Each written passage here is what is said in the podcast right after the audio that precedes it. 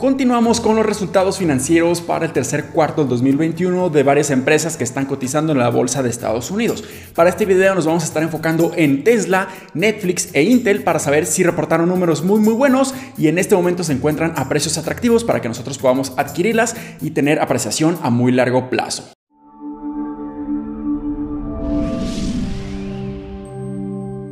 Hola, ¿qué tal? Mi nombre es Humberto Rivera y bienvenidos de vuelta a Vida Financiera, donde hablamos de finanzas, inversiones y generación de patrimonio. Así que si estás muy interesado en estos temas, considera suscribirte, dale like y comparte este video con tus familiares y amigos. Así que comencemos con los resultados financieros de Tesla, en donde esta empresa prácticamente no necesita introducción, pero realmente estuvo presentando y mostrando números muy muy buenos. Si ahora nos enfocamos directamente en los resultados del tercer cuarto del 2021 para Tesla, podemos ver que nuevamente en otro cuarto consecutivo rompieron las expectativas y prácticamente los récords que han estado haciendo en cuanto a sus ingresos, sus ventas de automóviles y sus utilidades. Entonces nosotros podemos ver que en este cuarto reportaron números muy muy interesantes. Para las utilidades por acción reportaron un dólar con 86 centavos, mientras que se esperaba solamente un dólar con 59 centavos. También podemos ver que en cuanto a sus ingresos y ventas reportaron 13.76 mil millones de dólares contra 13.63 mil millones de dólares que era lo que se esperaba. También podemos ver que cuarto con cuarto han estado creciendo en cuanto a sus ingresos y ventas de los automóviles, que es su negocio principal, y en este cuarto lo han hecho de una manera muy, muy interesante, muy, muy buen crecimiento y lo hemos estado viendo cuarto a cuarto que siguen creciendo a pasos agigantados. Esto es muy, muy interesante debido a que si nosotros comparamos el tercer cuarto del 2021 contra el tercer cuarto del 2020, realmente sí han tenido un crecimiento muy, muy acelerado. Así que ahora sí nos enfocamos en los resultados o en el resumen financiero que Tesla estuvo publicando para los inversionistas, podemos ver que en el tercer cuarto fueron ventas solamente en el sector de automóviles de 12 mil millones de dólares a comparación de 7.6 mil millones de dólares en el tercer cuarto del 2020. Esto nos está diciendo que han tenido un crecimiento de un 58% año con año, por lo que es muy, muy interesante y muy elevado. También podemos ver que en cuanto a sus créditos regulatorios, que son beneficios que el gobierno le otorga al ser una compañía eléctrica, una compañía que hace autos eléctricos, podemos ver que estos han bajado considerablemente. Esto ha sido un decremento de un 30%. Esto nos está diciendo que ya Tesla es completamente rentable y es un negocio muy, muy eficiente sin la necesidad de que esté recibiendo todos estos créditos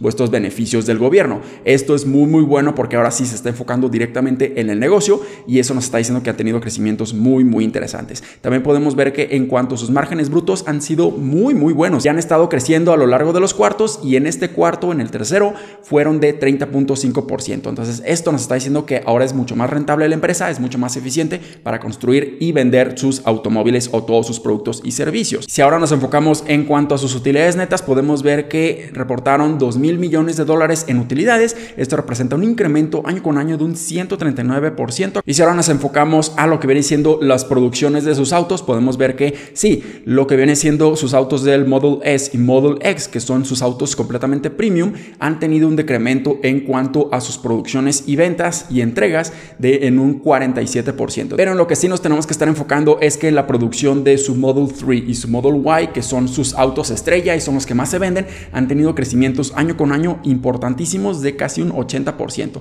Esto nos está diciendo que Tesla sigue creciendo muchísimo en cuanto a este negocio o este sector de automóviles que no son tan premium y son mucho más accesibles a la sociedad. Y realmente Tesla ha estado diciendo que conforme vaya pasando el tiempo, estos autos se van a vender más y vaya llegar un momento en que el Model Y va a ser el auto más vendido de todo el mundo y realmente yo personalmente creo que sí lo van a estar logrando. Y si ahora vemos el comportamiento y desempeño de la acción de Tesla, realmente ha tenido un impacto bastante positivo contra todos estos resultados muy muy buenos que Tesla estuvo publicando. Entonces hemos visto que en la última semana han tenido una apreciación aproximada de 5.35%. Esto quiere decir que no han subido tanto o tan significativamente como muchas personas esperarían al presentar tan buenos resultados, pero realmente hemos visto que en el último mes Tesla realmente ha tenido una apreciación en su acción de un 20%. Entonces realmente ya estaban apreciando todos estos beneficios o estos resultados bastante positivos. Si ahora pasamos a ver los resultados financieros de Netflix, realmente también podemos estar viendo que presentaron números muy muy buenos. Superaron las expectativas y siguen creciendo a pasos muy muy constantes, muy definidos. Así que si vamos directamente a la computadora podemos ver que nuevamente reportaron números muy muy buenos en donde superaron las expectativas en cuanto a las utilidades y los nuevos suscriptores en este cuarto. Podemos ver que en cuanto a sus utilidades por acción, reportaron 3 dólares con 19 centavos contra 2 dólares con 56 centavos, que era lo que se esperaba o los analistas esperaban de esta empresa. También podemos ver que en cuanto a sus ingresos y ventas, se mantuvieron acorde a las expectativas en 7.48 mil millones de dólares. Y algo bastante interesante es que ahora todos sus nuevos suscriptores que empezaron a añadir en este tercer cuarto del 2021 incrementó y esto fue un resultado de 4.4 millones de nuevos suscriptores a comparación de lo que se esperaban de solamente 3.84 millones de suscriptores. Entonces podemos ver que siguen creciendo muy bien y si nosotros vemos de una manera mucho más visual, podemos ver que sí, a comparación del tercer cuarto del 2020, sí fue un incremento considerable, fue prácticamente el doble de suscriptores que consiguieron en este mismo cuarto, así que sí realmente fue un incremento muy muy bueno, pero seguimos viendo que sus incrementos en cuanto a las suscripciones no han sido tan elevadas a comparación del 2019, 2020, porque ahí fue un crecimiento completamente explosivo. Entonces, sí esperaríamos que estos crecimientos empezaran a desacelerarse aún más. Si vemos el total de suscriptores que tienen en este momento, superan los 213 millones de suscriptores globales. Entonces, realmente tienen muchísimos suscriptores y esto puede seguir creciendo con el tiempo. Hemos visto que el crecimiento es constante, constante, constante. A lo mejor ya no es tan acelerado como antes lo era,